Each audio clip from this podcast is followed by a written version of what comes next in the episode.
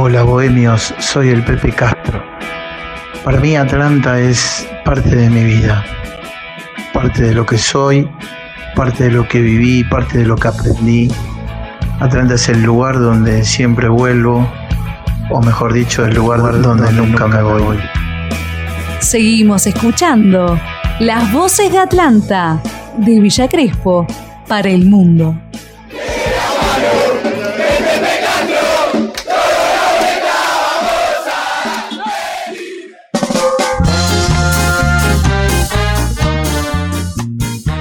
Bien, entonces seguimos ahora sí en vivo. Nos vamos a meter de lleno, vamos a hablar de fútbol. La verdad es que vamos a pasar por alto el comentario del último partido. Fede, si te parece, vamos a aprovechar la presencia de Fer. Nuevamente, bienvenido. Gracias, Fer, por acercarte.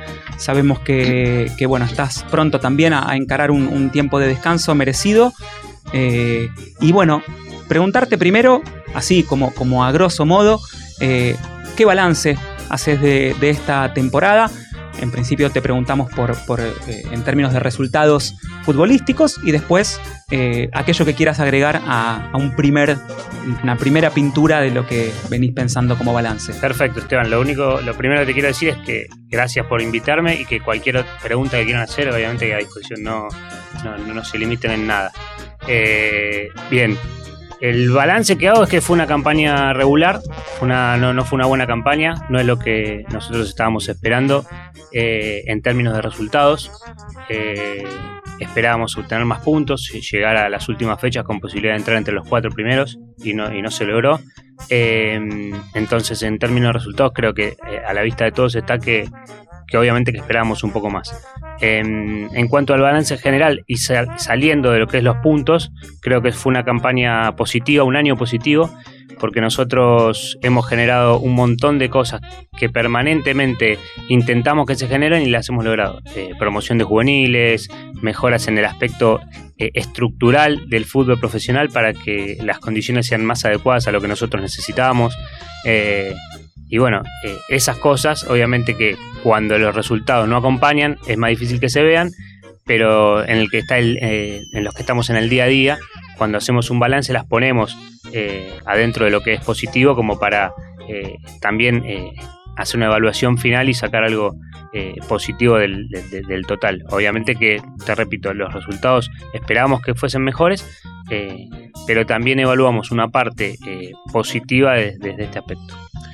Eh, Fere, bueno, está claro que, se esperaban resultados algo más positivos. Habíamos hablado antes de, o cuando recién arrancaba la campaña, de las dificultades que, tenía eh, esta campaña a priori, que era un año que podía pensarse como, como de transición. De todas maneras, lo que pasó al principio de la campaña generó la expectativa eh, de algo mejor. ¿Qué pasó que no se pudo eh, sostener ese ritmo que venía al comienzo. obviamente, si uno piensa que los resultados no fueron los ideales, también dentro del balance está analizar las causas ¿no? de, por, de por qué no se llegó a eso. Totalmente de acuerdo. Eh, nosotros habíamos arrancado, obviamente que teníamos un presupuesto bajo, pero por una cuestión de que el club decidió, algo que yo acompañé totalmente, generar obras que nosotros necesitamos para seguir creciendo a futuro. Eh, ¿Qué quiero decir? Nosotros vendemos a Tesilla al principio del torneo y a mitad del torneo a Leo Flores, un jugador muy importante, y decidimos construir gimnasio, construir vestuarios, es decir, podíamos haber invertido esa plata en traer jugadores de otro nivel o otra jerarquía, como se dice, sí, pero yo creo que el club tiene que, generar crecimientos a futuro y dejar bases sólidas para, el futuro. Em, ¿Qué pasó? Nosotros las primeras 10 fechas, previo a que el torneo se pare por COVID eh, durante 3 semanas, habíamos el técnico había utilizado entre 13 y 14 jugadores. 15 eh, pueden llegar a ser con algunos cambios y algunas rotaciones, que son los que eran la base del equipo eh, titular y la de la base del equipo que estaba peleando el torneo. A partir del, del COVID, de las lesiones, etcétera, del torneo eh, de la fecha 10 a la fecha 30, se terminaron utilizando 26, 27 jugadores. Entonces, si vos te basabas en que tu presupuesto era acotado y que con pocos jugadores, los más fuertes, ibas a competir todo el año, probablemente o posiblemente podríamos haber sido competitivos durante las 30 fechas. La cantidad de lesiones, la cantidad de COVID y la cantidad de variantes que hubo que hacer, hubo que recurrir al resto del plantel y en esas variantes obviamente perdimos calidad.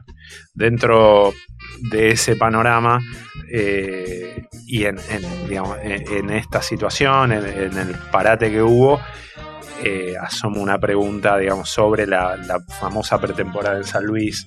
Eh, ¿Crees que fue un riesgo alto a esta altura del partido? Con el diario del lunes, siempre decimos acá que cuando emitimos un juicio eh, para nosotros no tiene ningún costo porque ninguna de nuestras decisiones va a incidir en los resultados y cuando estás en, una, en un cargo, en, condiciones de tomar decisiones, las decisiones pueden salir bien o mal.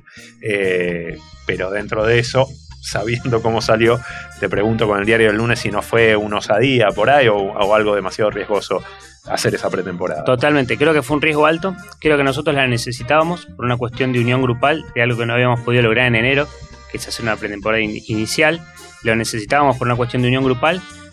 Cuando volvimos, tuvimos, cuando fuimos y durante el viaje, cuando volvimos, tuvimos la suerte de no tener el caso de, COVID. A los 3-4 días que nos volvimos a juntar, había una persona contagiada y evidentemente eso después trajo los contagios. Pero eh, yendo a tu pregunta concreta, eh, claramente, cuando uno toma decisiones, toma riesgos y en esos riesgos de eh, fue un riesgo o fue arriesgado vender a Leo Flores, un lateral derecho importante, que era el segundo valor del equipo. Sí, fue un riesgo en lo deportivo, a nosotros nos servía mucho en lo estructural y en el crecimiento futuro. Luego de la pretemporada, lo mismo. ¿Fue un, riesgo? Probablemente sí. Eh, con el resultado puesto, te, digo que, quizás se, podría haber evitado, se, podría no haber hecho. El grupo lo necesitaba, físicamente lo necesitábamos, el plantel lo necesitaba para ver si podíamos volver a tener eso, esos partidos que habíamos tenido inicialmente. Termina saliendo mal por esto de, de la cantidad de contagios posteriores, pero bueno, claramente se toman decisiones y a veces salen bien y a veces mal. Cuando analizamos la campaña, a mí hay algo que, mm, digamos, en lo que me quedo pensando con, respecto a las diferencias entre este campeonato y el anterior. Yo me acuerdo antes del, eh, del campeonato posterior al ascenso a la, a la Primera Nacional, vos hablabas de la necesidad, con un presupuesto más chico que tiene Atlanta, compitiendo contra equipos como Belgrano, San Martín de Tucumán, Tigre, equipos que tienen una billetera más grande, de la necesidad de contrarrestar eso con una intensidad, con jugadores que, te aportaran digamos, de alguna manera que fueran, fuéramos parecido a una locomotora que pudiera llevarse por delante la calidad eh, que te podían oponer los otros equipos. Eh, me da la impresión, y esto es eh, un análisis también, acaso irresponsable, de que en este campeonato la búsqueda fue distinta, que no se apuntó a esa intensidad, que hubo jugadores que de repente interpretaban otro libreto. Quiero preguntarte si es así y si en ese caso, ¿por qué se modificó la búsqueda? Yo creo primero que fue un mercado difícil para nosotros cuando lo arrancamos. Se nos fueron siete jugadores titulares, eh, incluyendo después a Leo Flores, que se fue a mitad de año. Que el mercado era reducido, porque muy rápido nosotros terminamos de competir un 23 26 de enero, si no me equivoco, si, no recuerdo mal, el día que jugamos en la cancha de Tigre con el Estudiante de Buenos Aires, y enseguida nos arrancaba la, temporada con Milton Jiménez y Tecilla que se nos iban, que se querían ir. Entonces, en esa búsqueda de mercado y en esos mercados ya casi difíciles de reforzar, reforzamos mucho con jugadores de reserva y con jugadores de, apuestas de categorías inferiores. Eh, y en esa velocidad y que no se hizo de pretemporada y los tiempos que teníamos, nos faltó eh, preparación física suficiente para poder encararlo de la manera que sí lo queríamos haber encarado y no llegamos, que es como, como vos decís con esto de tener la intensidad para contrarrestar o igualar a los otros presupuestos. Entiendo. Eh, hablamos también de, los riesgos que se asumen por tener un, un presupuesto más bajo. En ese sentido, siempre tener un cuerpo técnico que realiza su primera experiencia también es un riesgo consumado ya el primer campeonato, te pregunto cuál fue el precio que pensás que, se pagó de repente por tener un cuerpo técnico que no tenía eh, un rodaje previo. Esto mismo que, vos eh, venís diciendo, jugadores nuevos, muchos cambios, técnico nuevo, eh, todo eso hace que, y, presupuesto bajo, realmente bajo, comparado con otros equipos, lo que conocemos la realidad, bajísimo eh, y sabemos que eso nos iba a traer eh, consecuencias y que iba a ser difícil y no sé exactamente cómo cuantificarlo el precio que se pagó, pero sí, cuesta, costó. Las primeras fechas quizás en un buen envión y con el equipo ganando se iba a poder acomodar a partir de un mal momento o de una caída en, los resultados.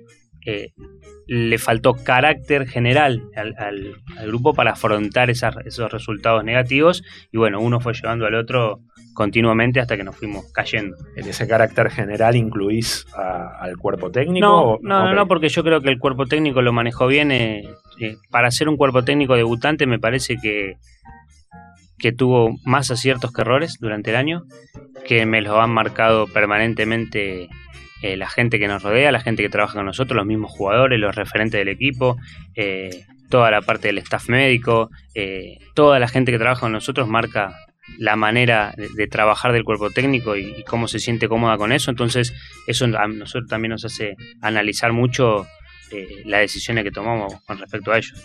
Perfecto. Así que si hablamos de decisiones, se viene una si es que no se si es que no se tomó ya con respecto al cuerpo técnico. Quería preguntarte, tengo un poco de miedo de ser demasiado directo, No, no, está pero perfecto. quería preguntarte si, si ya hay una decisión tomada. No hay una decisión tomada, nosotros hemos evaluado todo el año con él, nos hemos juntado, tenemos algunas diferencias de pensamiento, eh, coincidimos en muchas cosas de las que analizamos, tenemos diferencias en algunas, es cuestión de seguir charlando y seguir hablando para ver si coincidimos en esta continuidad de proyecto, es decir, hoy con un tipo de plantel teníamos un tipo de exigencia y una búsqueda. eh, la proyección de juveniles, la conexión con la reserva, la promoción de, de todos los jóvenes que tuvimos. A partir del año que viene, con un poco más de presupuesto, a partir de lo que generamos desde el fútbol, la famosa o posible cobro por la venta de Milton Jiménez, o cuestiones de Previtali, o si hay una venta de Tenaglia al exterior y nosotros todavía tenemos algún porcentaje por eso, con un presupuesto un poco mejor, porque tampoco es que se extiende tanto, porque la inflación va de la mano, los jugadores tienen los sueldos congelados hace 12 meses. Cuando hoy, después de 12 meses, vayas a arre- arreglar de nuevo, no, no va a haber un, un 10 o 20% de aumento en cada uno de sus sueldos.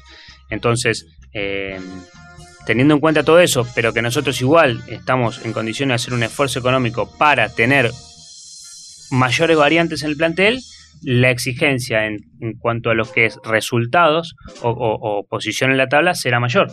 Si nos ponemos de acuerdo en, esos en ese debate y algunas cuestiones internas pequeñas también, vamos a tratar de, continuar con el proyecto. Pero bueno, son detalles que no están terminados de pulir. Hubo, Fernando, acá en, en los diferentes análisis de los partidos que, que traía Fede y que compartíamos, como por momentos una, una mirada de sentir que eh, el, cuerpo técnico eh, estaba, se había acomodado quizás en, en- en algo que, que Herbiti dijo en este programa, que es el estar más allá de los resultados, el buscar un funcionamiento. Eh, ¿cómo, cómo es tu relación con, con- con ese, ese vínculo entre resultado, funcionamiento, proceso y cómo lo viste en el equipo en, en esta parte del año? Está claro, para mí, yo creo que lo primero que tenemos que saber todos que todos queremos ganar, eh, pero ahí no hay ninguna duda. Eh, con respecto a lo que vos decís, a veces en, cuando uno da, da los mensajes se puede confundir eso con que no son importantes los resultados, sin si el funcionamiento. Quizá lo que ahora quiero decir Walter, o que yo también coincido, que para conseguir esos resultados lo primero que te tratas de buscar es funcionamiento como para estar más cerca del resultado. Eh, nunca uno deja de lado, deja de pensar en que el resultado es lo más importante. Eh, por momentos, eh, a veces uno de las derrotas aprende, pero tampoco de, de- De tantas, de tantas. tantas seguidas. Eh, tantas seguidas. Entonces, eh, me parece que por ahí el mensaje es por ahí y, y por ahí lo que se habrá querido interpretar, eh, habrá querido decir eh, fue relacionado con eso. Obviamente, a nadie le gusta perder y menos tanto, y tampoco es normal que en un proceso de, de, de tantas derrotas se sostenga un, un- un proceso. No es normal en, en- en el fútbol argentino en general. Nosotros estamos eh, confiando, o por lo menos durante todo este año, confiamos en que hay un trabajo in- muy interesante detrás, en que faltaba calidad de variantes para mejores resultados y por qué no pensar que con mejores opciones y, con, y siendo más competitivos desde el, desde el plantel pueden ser mejores los resultados con, con un técnico que nos ha demostrado internamente un montón de cualidades y vuelvo a repetir que los referentes de nuestro plantel nos hacen saber que, que lo ven bien y que lo quieren y que les gustaría a ellos que siga. Y, y en esta, quizás en esta falta de, de variantes, que, que también eh, Herbiti lo mencionó en la entrevista que dio un medio partidario esta semana, eh, ¿vos a qué se lo atribuís? Digamos, ¿lo ponés más que nada en lo presupuestario, en jugadores que tal vez no estuvieron eh, en el rendimiento esperado, al menos en esta primera temporada en el club, o, o quienes tenían algún otro recorrido. ¿Dónde pones vos el, foco de, esta falta de variantes, más allá de lo que ya venías diciendo sobre las lesiones y, la seguidilla de casos de COVID? Yo creo que ahí eh, particularmente tengo que hacer una autocrítica muy fuerte, que es la que hago para adentro, obviamente, y me gusta exteriorizar también, que uno cuando elige, elige bien y elige mal. Y a veces le puede pasar que elige mal. Obviamente que con un presupuesto mayor tiene más menos posibilidad de equivocarse, porque quizás elige dos o tres variantes por posición y cuando sale mal una tiene la otra mano. Cuando tenés un presupuesto más corto, te sale mal la opción que elegiste y te quedan pocas variantes para, para taparlo, digamos. Eh, en los cuatro años que vamos de mercado pase, por lo menos que he tenido yo, nosotros solo un año hemos estado, entre comillas, holgado del presupuesto, que fue el año que ascendimos de la B a la B Nacional, porque éramos un equipo de la B Metro superior en posibilidades económicas a los que nos rodeaban, o por lo menos igual, Barraca Central, Estudiante de Buenos Aires. Eh, tanto en el mercado pasado de, primera, de primer año como en este, nosotros somos de los, de los inferiores y las posibilidades de, elección se te reducen. Alguna vez lo hemos hablado y, yo he dicho, bueno, eh, algún día nos vamos a equivocar con lo poquito que podemos elegir y las cosas no van a salir tan bien como venían saliendo por, lo por el buen momento del año pasado. Y bueno, así fue. En algún momento yo creo que hay cuatro o cinco posiciones particulares en las que no he acertado con la elección y la variante enseguida fue un jugador juvenil, porque no había otro. Y entonces el jugador juvenil, que tiene, a mi criterio, muchísimas condiciones, tirarlo a la cancha enseguida lleva un proceso, lleva un tiempo para que, se adapten. Entonces, eso es la, autocrítica más fuerte, el error en la elección. Y sin, sin particularizar en, los nombres, quizás porque eh, es la parte eh, más, más difícil, eh, más áspera, pero, pero en, alguna posición particular que decías, en, estas posiciones, en algunas que digas, y acá tal vez tendríamos que haber pensado en, otra variante. Y yo creo que si, te digo qué posiciones, por ahí ya puntualizo con los nombres, y no me gusta ser ingrato digamos, estando al aire, por ahí lo puedo hacer en un No, no, está claro, por eso te lo preguntaba. Pero sí. sí, nos hemos quedado cortos, eh, sobre todo en las dos áreas, porque mm. hemos recibido muchos goles que por ahí podríamos haber evitado, no, no, no, no en el arco, ¿no? Claramente. Eh, pero hemos recibido muchos goles y hemos fallado muchas ocasiones que podrían haber sido mucho mejor. Entonces ahí nos faltaron variantes para tener un poquito más de, calidad en, ambos lugares. Lo del arco igual, bueno, tuvimos una, situación de que, que, Rago hubo seis partidos del campeonato más o menos que no atajó. diez. ¿Diez partidos finalmente? Mira. Eh, y inclusive hubo que probar eh, dentro de las variantes y tuvo que atajar el tercer arquero, que después, bueno, terminó consolidándose como el suplente, pero... Totalmente. Así que, sí, sacando lo que es Rago, claramente, ahí están temas que hemos, si Bell hubiese atajado quizás todos los partidos, nosotros en otro torneo no, no, hemos sufrido ahí. Bueno, no pudo atajar él, que para nosotros representa un jugador muy importante, y bueno, ahí está el, tema de las variantes, cuando vos o tu presupuesto da para uno solo fuerte por posición, no puede jugar, se lesiona o tiene un problema o lo que sea, el que viene atrás le va a costar. Bueno, mencionás a Pancho Rago, su contrato vence ahora. ¿Se puede saber algo de lo que va a pasar de ahora en adelante? ¿Ya se habló con él? Me gustaría saberlo. Eh, yo, creo que, yo creo que él es un jugador emblema para la institución, es eh, muy importante para nosotros y yo creo que el trabajo que hemos hecho durante todos estos años hace que, que se sienta muy cómodo en el club. No solo él, yo creo que esta semana, no creo no, esta semana rescindimos el contrato con Perales y, Valentín dejó un mensaje en las redes sociales sobre, mm, sobre cómo, cómo se, se, trata a los jugadores en el club y cómo se sienten.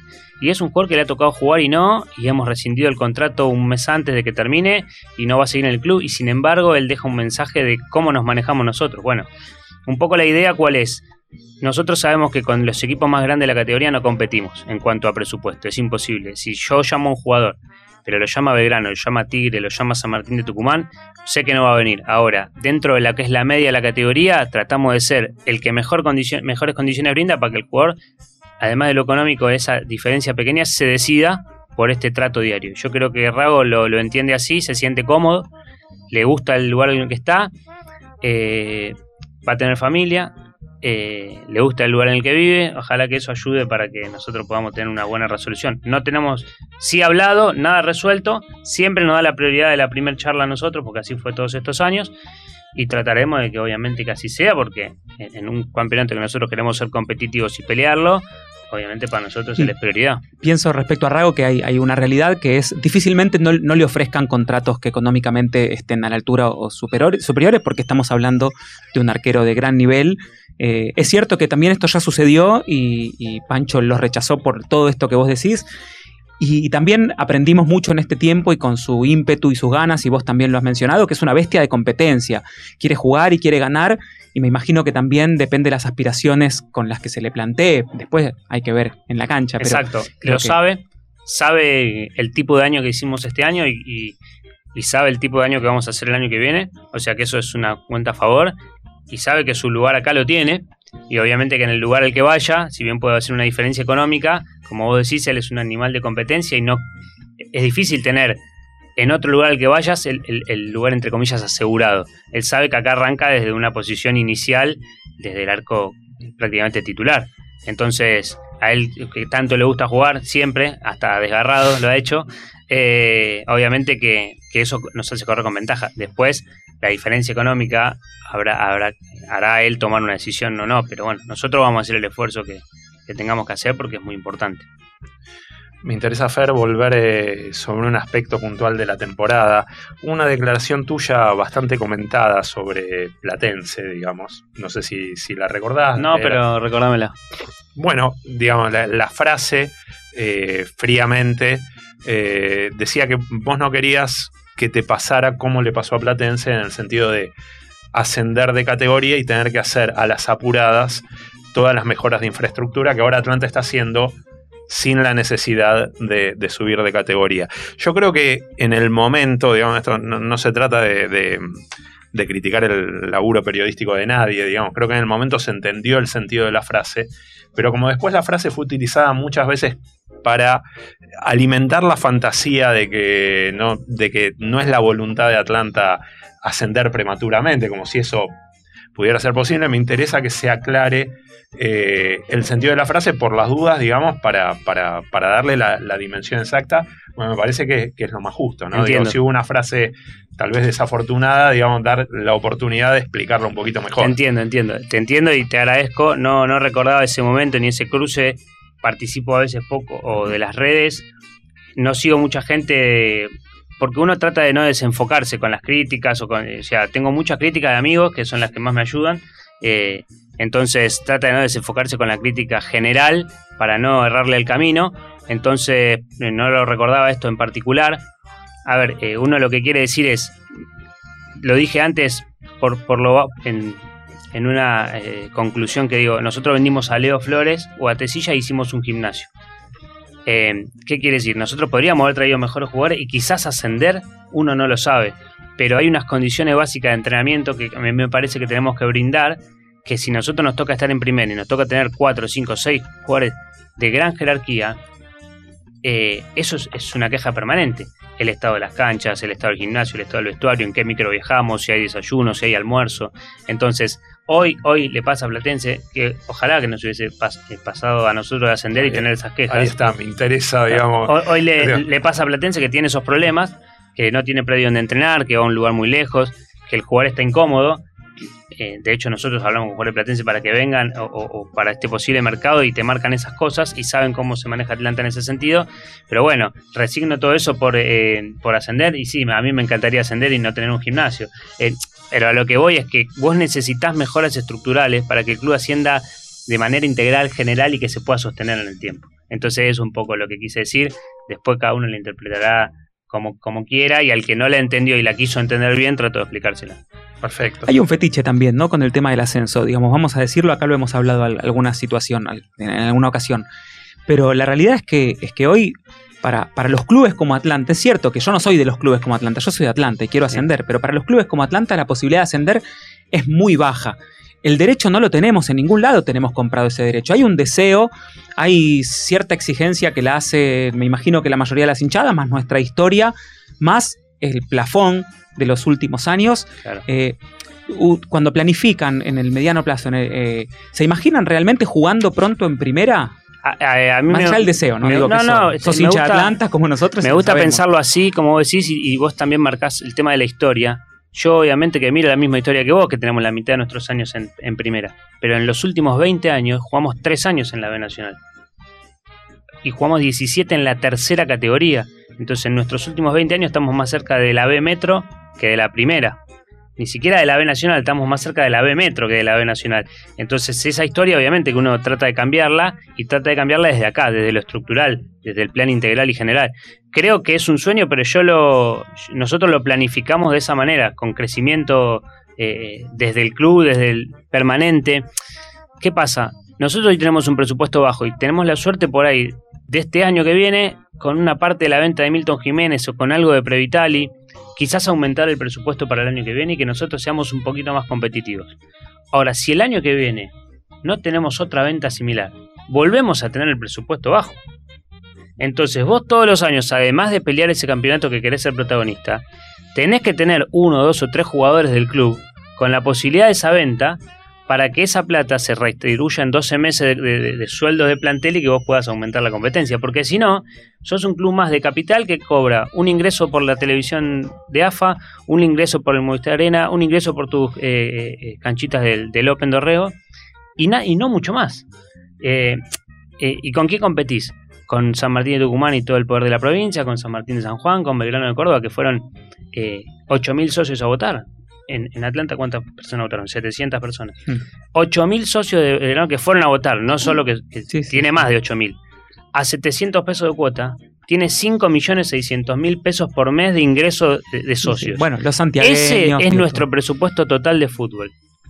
5.400.000. Total, incluido el médico, el utilero, el kinesiólogo, el cuerpo técnico ellos solamente cubrirían nuestro presupuesto con los ingresos de los socios. Sacale todos los ingresos más que tengan. Entonces, esa es la diferencia tan fuerte que hay. igual uno apuesta a que armar bien el equipo, tener una buena estructura, una buena base, esto de la intensidad que le hablaba, igual ser competitivo y pelear. Pero de hecho, le ganamos a Belgrano y no nos ganaron el campeonato. Pero para eso hay que pensar en mejoras estructurales, en mejores condiciones, en mejores gimnasios, en mejores canchas, en, en más impresión y en fortalecer tu fútbol juvenil que cada año tengas dos o tres, cuatro jugadores de tu club que se posicionen dentro de ese equipo titular o que, que tengan esa competencia y que jueguen eh, para que puedan ser vendidos y todos los años vos tengas un presupuesto mayor para, para pelear. Dentro de lo estructural, eh, pensás que más o menos se resolvieron las urgencias más importantes, faltan eh, obviamente las, las, luces de la cancha, digamos, imagino que parte de la plata que ingresaría por Milton se destinaría a eso, pero más o menos pensás que ese frente podría estar eh, resuelto para poder apuntar eh, a un presupuesto más grande de fútbol el año que viene? Yo creo que sí en lo que es fútbol profesional. No lo tenemos resuelto en lo que es fútbol juvenil. Es el próximo proyecto que está encarando el club y para el que yo estoy totalmente de acuerdo y empecinado es en tener una cancha más en el predio, redistribuir el espacio del predio para tener una cancha más. El predio cuenta hoy con tres canchas, la que usa el fútbol profesional y dos más. En esas dos más se distribuyen desde nuestra reserva a nuestra novena, todas las infantiles y por la tarde-noche el fútbol femenino. No alcanza el lugar, no alcanza el lugar para tener calidad de entrenamientos para poder eh, competir. Entonces, la, primera entrena un día en, esa cancha, al otro día la cancha no está en, el mismo estado porque uno la pisotea siempre, tiene que salir a entrenar un country, tiene que ir a entrenar un día al estadio. Eh, si nosotros redistribuimos el predio y le damos tres canchas al predio en vez de dos, y la primera puede ir todos los días ahí, eh, entrenás todos los días a la par de la reserva a la misma hora, eh, intercambias opiniones, jugadores, relaciones.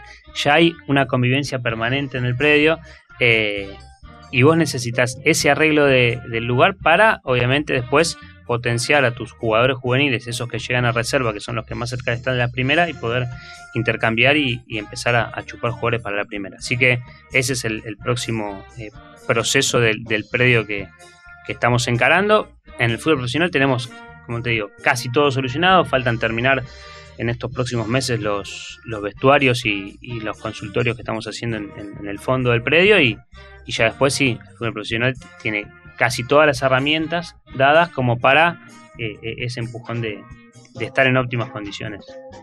También dentro de, lo previsto para el campeonato que viene, ya sabemos que, que no sigue Pablo Martínez, que no sigue Valentín Perales. ¿Hay algún otro nombre del que ya se haya decidido la situación? Que, que, no vaya a seguir? Nosotros le hemos comunicado y ya terminan contrato y no van a seguir seguro. Eh, Cristian García, Russo García y Facu Taborda, que ya lo sabe. Eh, no hemos resuelto todavía sus situaciones, pero ellos ya saben que el año que viene no van a ser eh, tenidos en cuenta de parte del plantel y todos los otros demás jugadores estamos resolviendo las situaciones, intercambiando opiniones con el entrenador. Hay jugadores en los que coincidimos en que tienen que seguir y empezamos a negociar para su continuidad. Pasa que estamos hoy a mediados de noviembre y es, temprano. Hace mucho, desde antes de la pandemia, eh, no, perdón, desde después de la pandemia hace mucho que no había un mercado tan largo para el fútbol del ascenso. Sí pasó en primera, nosotros no, nosotros jugamos un torneo larguísimo, todo apretado, y a las tres semanas empezamos a competir. Hoy, desde 15 de noviembre al 31 de diciembre, los jugadores tienen 45 días para elegir qué van a hacer de su carrera el año que viene. Entonces ninguno se, se apura a renovar contrato en el club en el que está, ni a irse a otro club, porque en cualquier momento te puede llamar Atlanta, Ferro, Tristán Suárez, estudiante de Buenos Aires, que te paga 100 pesos, 120, 130, o te llama Belgrano que te paga 500 y compite en la misma categoría. pero los jugadores saben si están, si digamos, si, si están para ser llamados por, es que, clase de club. Sí, sí, creo que lo saben, pero en cualquier momento cualquier, cualquiera de esos clubes puede cambiar al entrenador y que vaya un entrenador que te tuvo, que te conoce y que enseguida te llama. Nos pasó con Tesilla, nos pasó, pasó con Axel Ochoa, que se fue de acá después de un acto de indisciplina que parecía que no iba a jugar en ningún lado porque nadie lo iba a llamar y el entrenador que fue a Belgrano, que lo había tenido acá, confió en él y de repente el pibe le cambió la carrera cuando iba, estuvo cerca de jugar en la B Metropolitana, muy cerca de firmar en un, en un club. Y agarró el fila a Belgrano y entonces es tan cambiante que el jugador no se apura a cerrar para que después no le quede el sabor amargo de, que se le escapó algo. Seguro. Eh, se me aparece el nombre de Nacho Viaín también, que está a préstamo en el porvenir. Eh, él volvería préstamo, del préstamo. Nacho eh, empezó jugando en el porvenir, las últimas fechas no jugó, hoy fue el último partido. Eh, si no me equivoco fue al banco también, porque hablé ayer con él, eh, que en principio iba a ir al banco, vuelve al club y será evaluado para ver si puede o quiere ocupar ese tercer cupo de arquero. Probablemente Dami Tello no siga tampoco, nosotros intentaremos renovar con Rago. Sumavi tiene contrato, y Dami Tello no, no siga, se le vence el contrato y no se lo renovemos, eh, también lo hemos hablado con él. Entonces, eh, Nacho quizás quiere ocupar ese tercer cupo o quizás otra vez no y quiere volver a salir a jugar.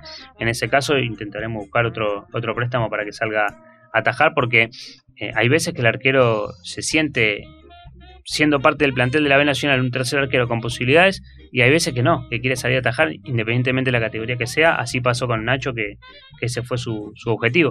Terminó atajando unos partidos, otros no, pero por lo menos salió a competir y que era lo que él quería. otro jugador que es uno de los capitales también importantes del club es Joaquín Ochoa Jiménez, un campeonato difícil, eh, levantó sobre el final. ¿Cómo, ¿Cómo ves la situación de él hoy por hoy? El otro día lo hablaba con el manager de estudiantes de Río Cuarto, porque le pasó algo muy parecido a un jugador de ellos que es Javier Ferreira, el centro delantero que le ha ido muy bien el año pasado. Cuatro o cinco jugadores de nuestro plantel del año pasado, seis, les fue muy bien, se fueron a otros clubes de, mayores, a, eh, categoría y de mayores ingresos. Él se quedó y cuesta ese, esa situación de no haber podido pegar el salto que quería, no, no salió la oferta eh, adecuada y le costó adaptarse, le costó insertarse, un poco de, de fastidio interno por esa situación, obviamente que le costó. Eh, a Ferreira le pasó exactamente lo mismo en Río Cuarto, por eso te lo menciono. Se fueron un montón de jugadores de Río Cuarto a primera, Benavides, Navas, eh, bueno, el otro centro delantero que juega con él. Y Ferreira se quedó y, y, también le costó reinsertarse, quiso salir, no salió. A César le pasó algo parecido. Em, y ahora termina el campeonato, tiene un año más de contrato, tanto Joaquín como Ferreira, em, y es un capital del club. Entonces nosotros pensamos en, una continuidad de él eh, contractual y nos falta una reunión con él y con su representante para saber si ellos quieren continuar jugando acá o si una vez por todas salir a préstamo, ir a, cambiar de aire y que para el club represente a futuro un, un ingreso si a él le va bien. Así que es una charla que nos debemos con él. ¿Cuánta seguridad hay de, sobre la situación de Milton Jiménez eh, al final de este campeonato de primera? Mirá, eh, la verdad que le fue muy bien, excelente, diría yo. Eh, yo pensé que iba a tener un año, un año inicial bueno como para después hacer un crecimiento y el, salto de él fue muy rápido, muy veloz. La opción de, compra Central Córdoba de Santiago del Estero la tiene, la tiene viva, la tiene presente, así que durante este mes, que es noviembre, deberían hacer la presentación de, de, que van a hacer uso de esa opción y durante diciembre pagar.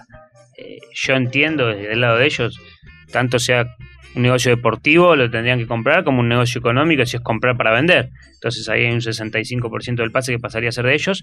Nosotros nos quedamos todavía con un 35%, entonces también la idea sería ver si ese 35 es negociable o no, está para analizar la situación o, conviene quedárselo para venderlo a futuro. Entonces es parte de, ese análisis. La certeza, si yo fuese Central Córdoba, sería que, lo voy a comprar. Así que eso es como que uno tiene estipulado que esa venta se va a hacer a Central Córdoba si lo hace o algún otro club que ya sondea. Que miren que si Central Córdoba no lo compra, a mí me interesa. ¿Recordás por cuánto es la opción? De sí, el 65% del pase son 500 mil dólares a valor oficial. Bien, muchas veces se comentó esto del valor oficial del dólar, digamos, no, no hay manera de, no hay manera de, claro, evitarlo. son contratos legales, digamos. Exacto, si se va de porque de alguna manera no se hace algo que se obviamente. tiene que hacer. Las voces de Atlanta, el programa con toda la información bohemia que hay que saber.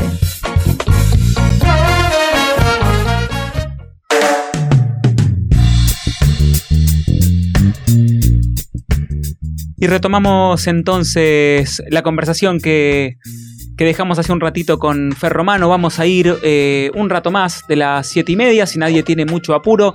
No vamos a anticipar que el equipo de voces hoy va a festejar este ciclo al buffet del club. No lo vamos a decir para que no, los oyentes no se agolpen a sacarse fotos con, nosotros.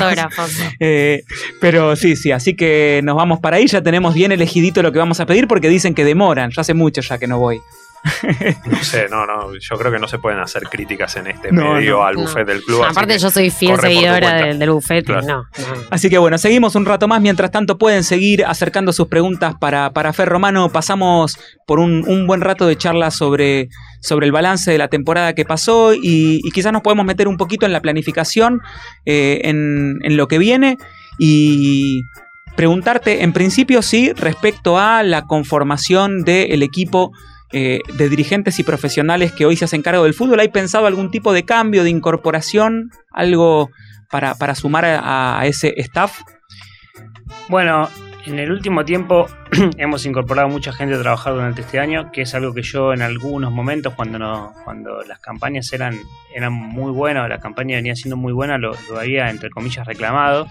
Este año, este año incorporamos fuera de lo que es dirigente, personal una especie de secretaría técnica que tenemos. Tenemos una persona nueva que trabaja en scouting, que ha trabajado durante todo el año haciendo búsqueda de jugadores. Bueno, hemos incorporado psicólogo, hemos incorporado nutricionista. Todo ese mismo desafío va eh, también en búsqueda de incorporarlo al fútbol juvenil.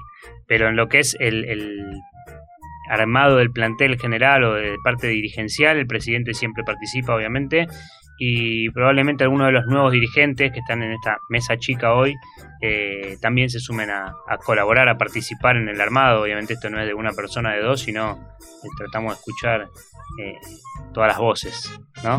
Así que Obviamente no, no, lo abrimos y no lo ampliamos porque un montón de opiniones también eh, confunden, pero cuatro o cinco personas que tengan voz y que obviamente que tienen derecho a eso, eh, los dirigentes más importantes del club eh, están incluidos en, en, esa, en ese armado del equipo.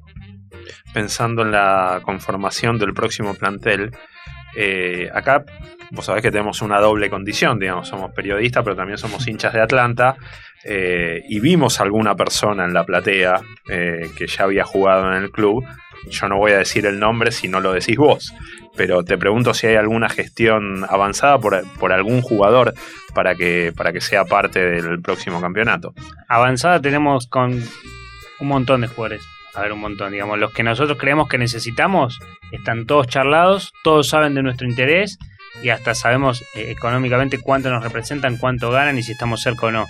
Después la situación es la que te dije. El jugador, me imagino que al que te referís es Julián Marcioni, que, está en Platense, que su pase pertenece a Newells. Él tiene un año más de contrato con, Platense, está a préstamo. Eh, no ha competido, este año casi no ha jugado. Eh, tendría que rescindir su contrato con Platense, volver a Newells, en donde hay nuevos dirigentes, un nuevo presidente, un nuevo manager que no lo conocen o por lo menos no lo, han visto. Ya hablé con ellos, ellos saben que a nosotros nos interesa, quizás de acá a diciembre contratan un nuevo entrenador que lo conoce o que lo quiere y de repente el jugador de no jugar en Platense pasa a jugar en Newells o no. sabe de nuestro interés, su representante, él, lo sabe Newells, y sabemos de su, los seis meses que estuvo acá en Atlanta nada más, el, cariño que le generó nuestro club, que nos ha venido a ver eh, tres veces este año. Entonces, la posibilidad está, obviamente, después dependerá del mercado, pero, obviamente que es un jugador que nos interesa, que dejó una muy buena imagen y que le demos un jugador determinante para, para la, delantera del equipo, justamente dentro que hablábamos antes de la, de la efectividad, de la eficacia que hemos tenido en los, no hemos tenido en los metros finales, es un jugador con gol y aparte con buenas terminaciones, entonces me parece que nos, podría sumar. Hablaste de los problemas que, hubo en el equipo en las dos áreas.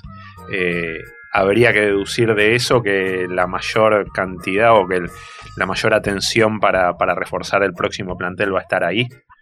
Sí, totalmente, totalmente. Eh, vamos por ahí, por darle fortaleza defensiva y fortaleza ofensiva y variantes, eh, porque como te digo, no digo que no, que puede no eh, servir o no un jugador, pero si la competencia que viene atrás no es fuerte, yo creo que, a ver, el mejor rendimiento de Pedroso, por dar un ejemplo, lo hemos visto cuando vino Astina. Nosotros en el campeonato de, de, de, Orfila, en ese primer ascenso, trajimos a Astina como un jugador muy importante que venía de México, que venía como un refuerzo, no te digo estelar, pero ahí, y es donde tuvimos el mejor rendimiento de Pedroso. Entonces, quizás el jugador por el que pagás no es el que mejor juega, sino que el que potencia el que siente la oreja mojada. Entonces, un poco eh, eso es lo que buscamos. Si no tenemos competencia de esos jugadores, el jugador no digo que se relaja, pero siente menos la presión, la manera de entrenar inconscientemente no es la misma. Eh, bueno, eso buscamos en, el armado del plantel, competencia. para, hablar, perdón, Fede, pero para hablar también de, aspectos positivos de los jugadores, recuerdo eh, que, a muchos que entendemos menos de fútbol, mucho menos que ustedes, eh, nos había llamado la atención cómo, cómo se encaraba el plantel de este año con jugadores titulares que habían sido suplente en el campeonato anterior. El caso de Leo Flores, ¿no? Y que después, eh, obviamente, todos cerraditos la boca, festejamos a Cafú Flores. Hay Vos, nombrabas sobre todo la necesidad de, o, el, trabajo vinculado a, la parte ofensiva, defensiva. También dio la sensación de que, eh, de que en el medio en un momento nos habíamos quedado con, pocas variantes, con, volantes centrales. Quizás ninguno pudo rendir lo que rindió el mejor Bolívar del campeonato en su posición cuando le tocó reemplazarlo. ¿Hay, hay alguna apuesta de algún jugador que vos digas, bueno, quizás no fue el que más minutos tuvo o el que mejor rindió, pero nosotros creemos que lo podemos consolidar?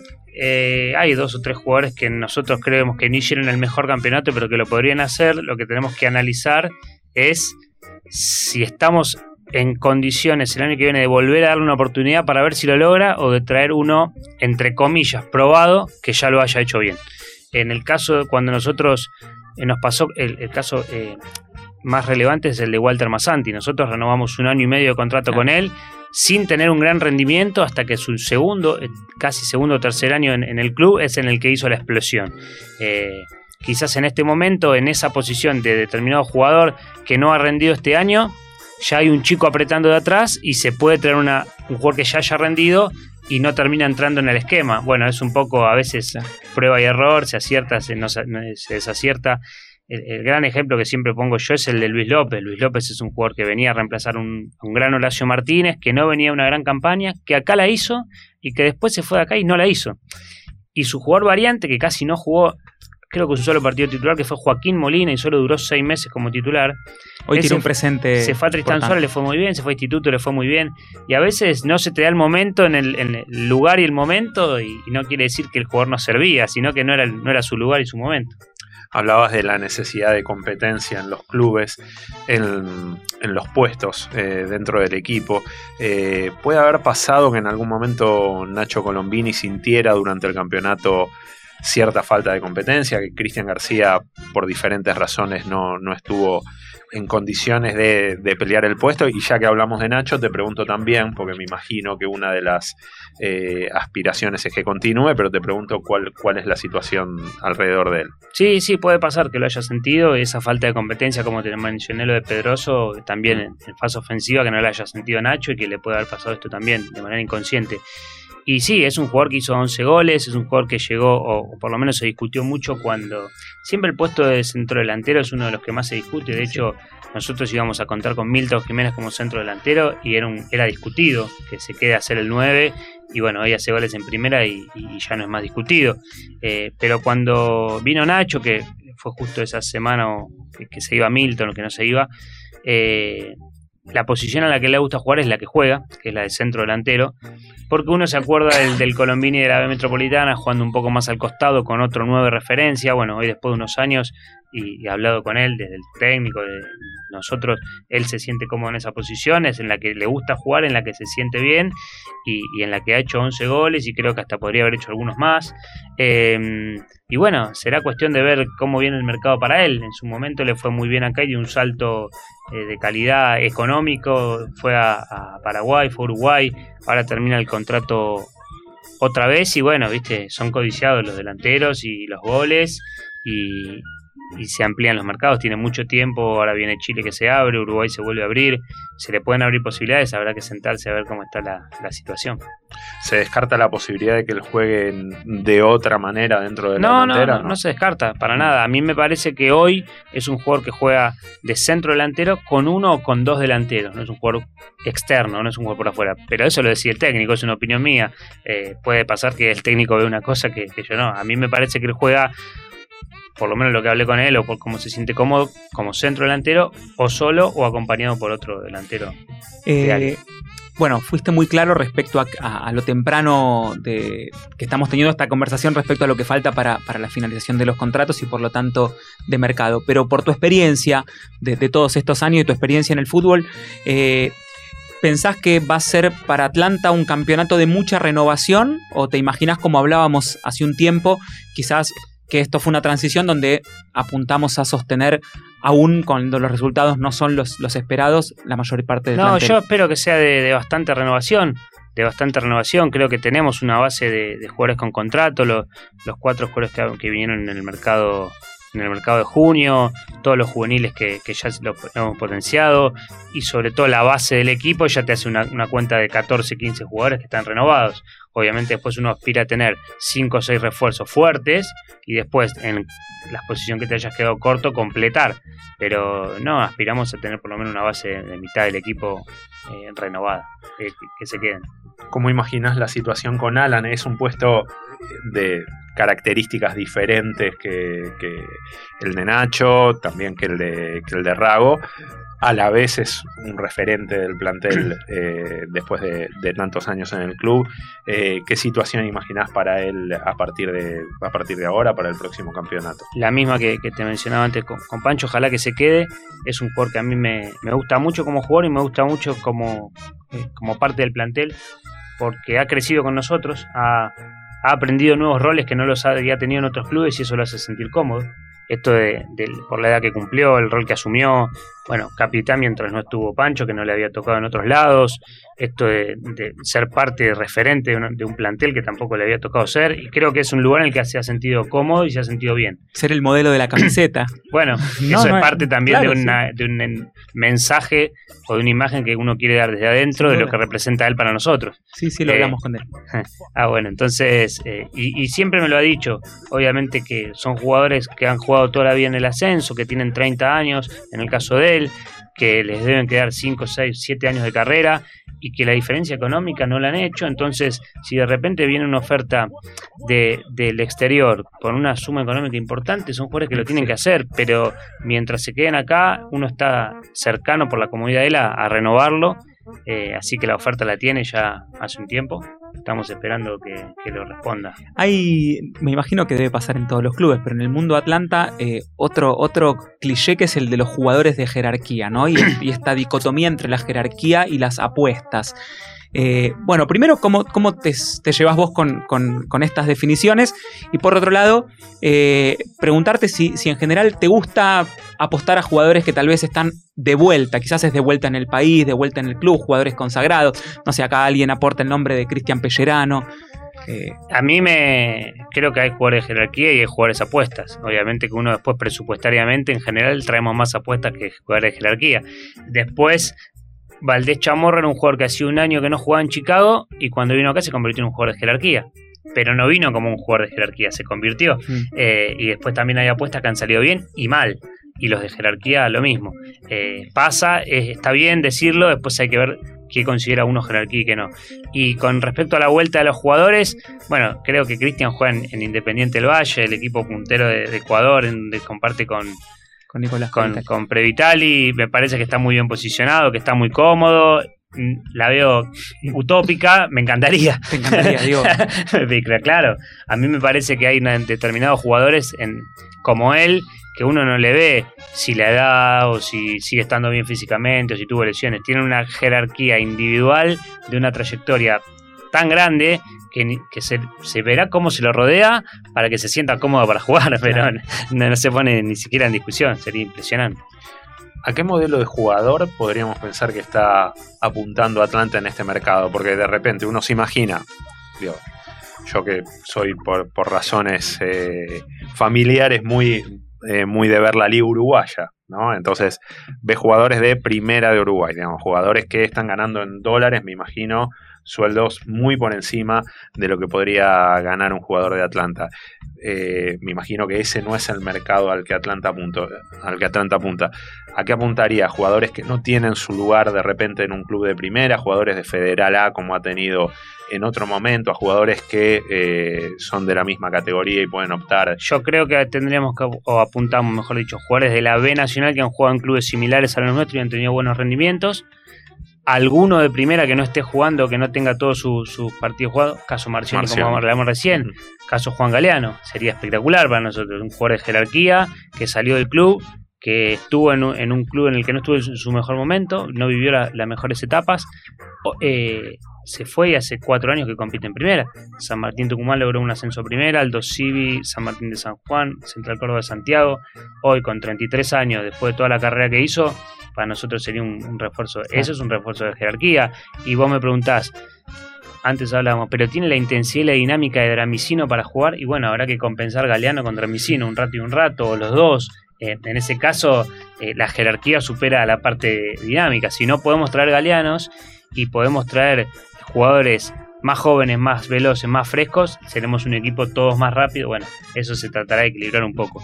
Eh, te decía, tres o cuatro jugadores de esa línea de primera que no estén jugando, eh, bastantes de, la B Nacional que les haya ido bien en clubes parejos con, los nuestros, y quizás alguna apuesta en un federal, alguna apuesta en una B metropolitana, alguna apuesta en una liga del exterior, para ver si puede salir bien o mal. perdón, Fede, dale, dale. Te pregunto también, digamos, ya que estamos hablando de incorporaciones y hay un nombre propio que no lo descubro yo, pero que estuvo muy mencionado durante este campeonato en Atlanta, que es el tanque Silva. Te pregunto si esa posibilidad está abierta, si no. Está abierta, está abierta, supuestamente a fin de diciembre lo van a habilitar después de dos años de, de inhabilitación. Ahora, está abierta a partir de ver qué mercado tiene. Si de repente un jugador de 41 años y con dos años que no juega tiene 6, 7 ofertas de primera, es absolutamente cerrada. Ahora, si no tiene esas posibilidades y nosotros somos uno de los equipos de la B Nacional que lo quiere, corremos con la ventaja de que si Walter llega a continuar, es un íntimo amigo de él y, esa posibilidad se nos abriría a nosotros. Eh, depende del mercado que tengan en el momento que lo habiliten.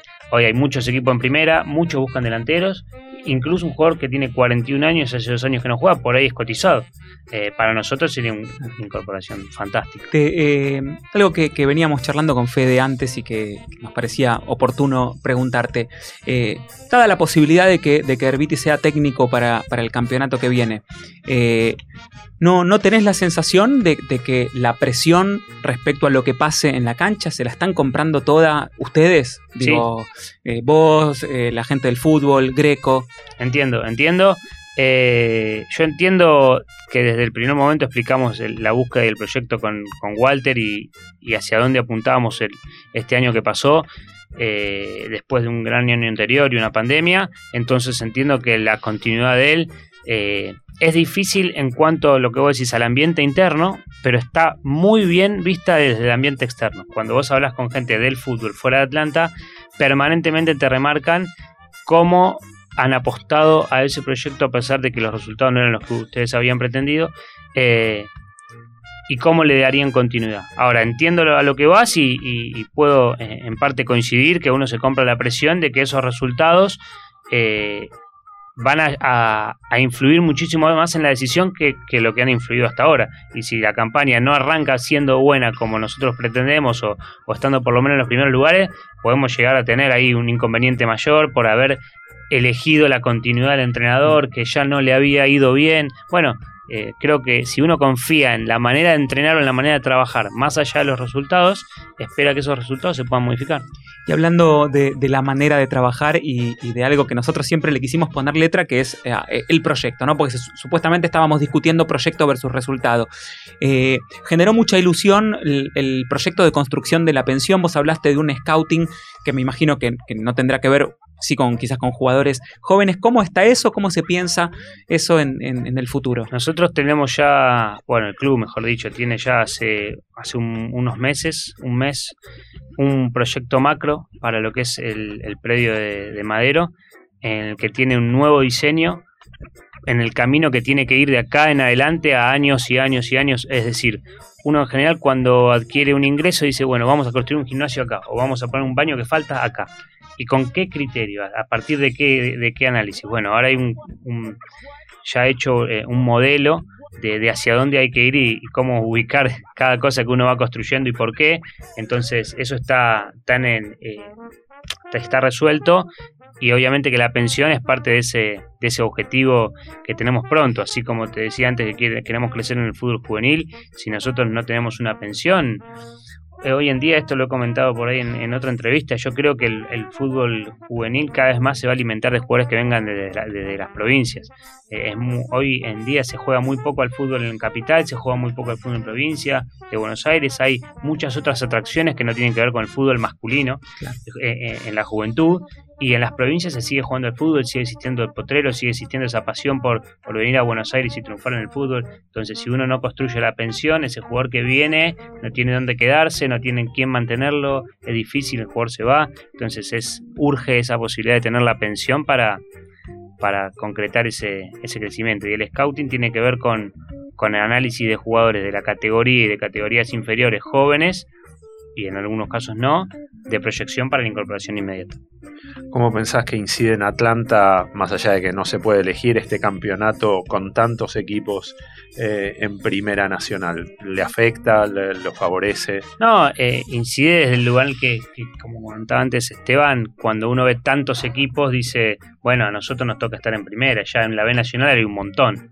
Entonces somos uno más de un montón, ya en Primera hay 26 nosotros tenemos que estar en primera. Creo que estamos en ese camino, en ese paso, de, eh, tenemos el deseo de, ir a primera, porque ya en la B Nacional que es una B metropolitana grande, entonces es como si no hubieses ascendido. Bueno, vos ascendiste, pero en el lugar el que ascendieron todos. Entonces, yo creo en definitiva que hay que valorar ese lugar que estamos en la segunda categoría, pero aspirar al, de primera.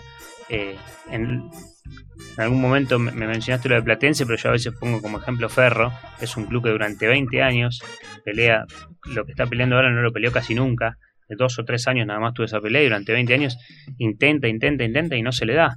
Entonces eh, es difícil, pero bueno, yo creo que estamos haciendo las bases para, para que en algún momento se nos dé.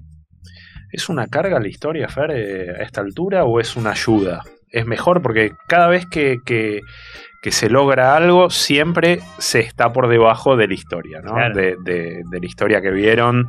Eh, ya a esta altura habría que hablar de nuestros abuelos en algunos casos.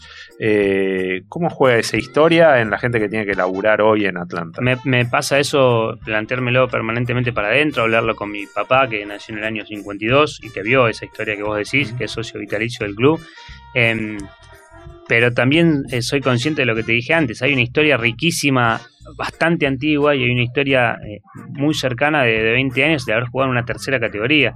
Y creo que estamos más cerca de, esa última historia, no solo en el fútbol, eh, de un club cerrado. Eh, estamos a 30 años de un club que estaba mm. cerrado. Entonces, la otra historia quedó realmente lejos y estamos lejos de esa. trataremos de ir de a poco acercándonos a esa historia anterior, pero juega porque uno siempre lo que logra, no, pero en un, en un momento hubo algo mejor, y sí, claramente que sí.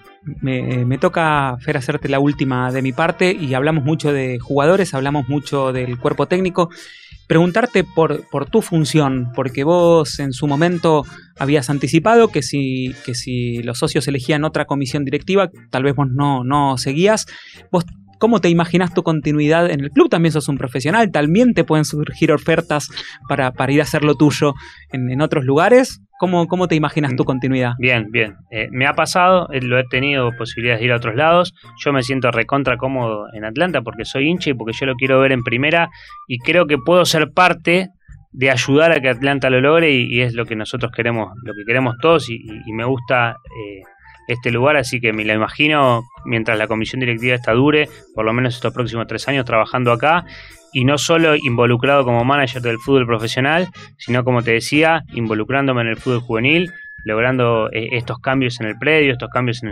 eh, algunas cosas que, estamos proyectando y que pronto vamos a, informar para poder dar un, salto de calidad. ¿Y el bichito de dirigir? No, no digo en Atlanta, digo... No, no, no, porque yo hice el curso de técnico no por ese por, por una búsqueda de, dirigir o ser técnico y pararme delante de un grupo, sino también para conocer el ambiente y saber un poco la manera que piensa o, también incorporar algunos conocimientos que el, entrenador tiene y cuando uno intercambia con la persona también tener una mínima base de conocimiento o un, mínimo rango como para decir, bueno, me lo está diciendo desde algún lugar. Entonces me gusta como para incorporar conocimientos, no tengo la intención hoy por hoy de...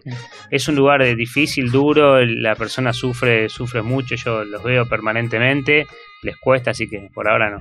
Es un lugar duro, pero vos, no sufrís desde tu lugar. Sí, sí, también. También, pero, pero me parece que ahí hay una exposición permanente eh, día a día y delante de un grupo, delante de personas que tenés que llevar, que tenés que...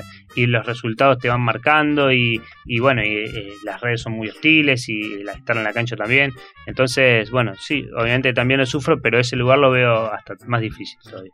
Fer, agradecerte la claridad, la honestidad, la franqueza, eh, el permitirnos preguntarte eh, lo, que, lo que se nos ocurrió y lo que se les ocurrió a muchísimas personas que, que también les agradecemos que te hayan acercado preguntas. Eh, fue un placer. Ojalá el año que viene nos encuentre conversando de la misma manera, con otros resultados, porque como decimos, somos hinchas y la racionalidad a veces la guardamos un poco y nos sale el deseo de ganar. Así que agradecerte este tiempo y desearte lo mejor, que como decimos siempre es lo mejor para Atlanta también. Totalmente. Te agradezco a vos y a ustedes porque la verdad que preguntan con respeto siempre y obviamente que me gusta que no estemos de acuerdo porque esto es lo que hay que hacer, tratar de debatir para llevarse ideas, pero siempre desde el respeto, desde la lógica, desde que uno intenta hacer las preguntas no con interés, sino para, para, buscar un debate y, y enriquecer, así que les agradezco de verdad.